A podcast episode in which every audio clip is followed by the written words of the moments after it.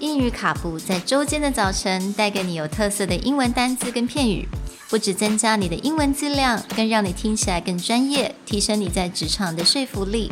英语卡布早晨一杯知识加倍，English cappuccino, your morning cup of knowledge. Good morning, everyone, Good morning. and welcome to the last day on expanding and increasing. Today's word surge, a verb meaning a sudden or great movement forward, spelled S U R G E.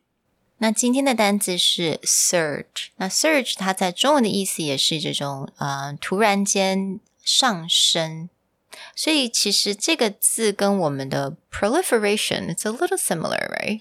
Yeah, similar. It's about movement increased, but in case of surge, it's always a great amount of power. And in fact, if, for example, you have a power surge, it means there was so much electricity put into an outlet that it Oh.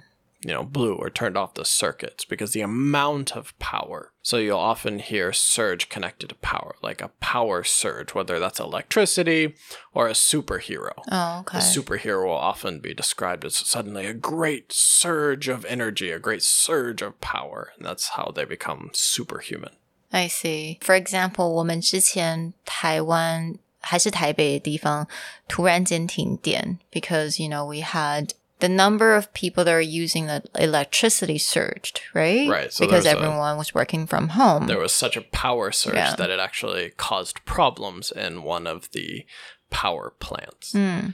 The other time that you'll hear surge is the idea of to surge forward. So it's like when I want to describe that I want my business to suddenly just really grow Okay. or really become bigger. I would say like we need to surge forward.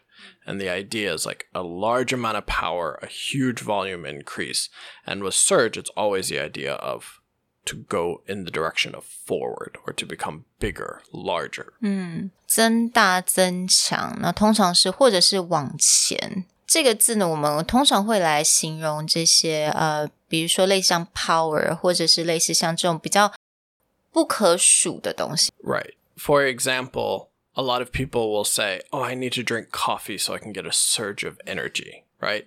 Yeah, I mean, you could try and count energy, but what we're talking Yeah. about is the more intangible part of I don't know exactly how much energy I'd get from coffee.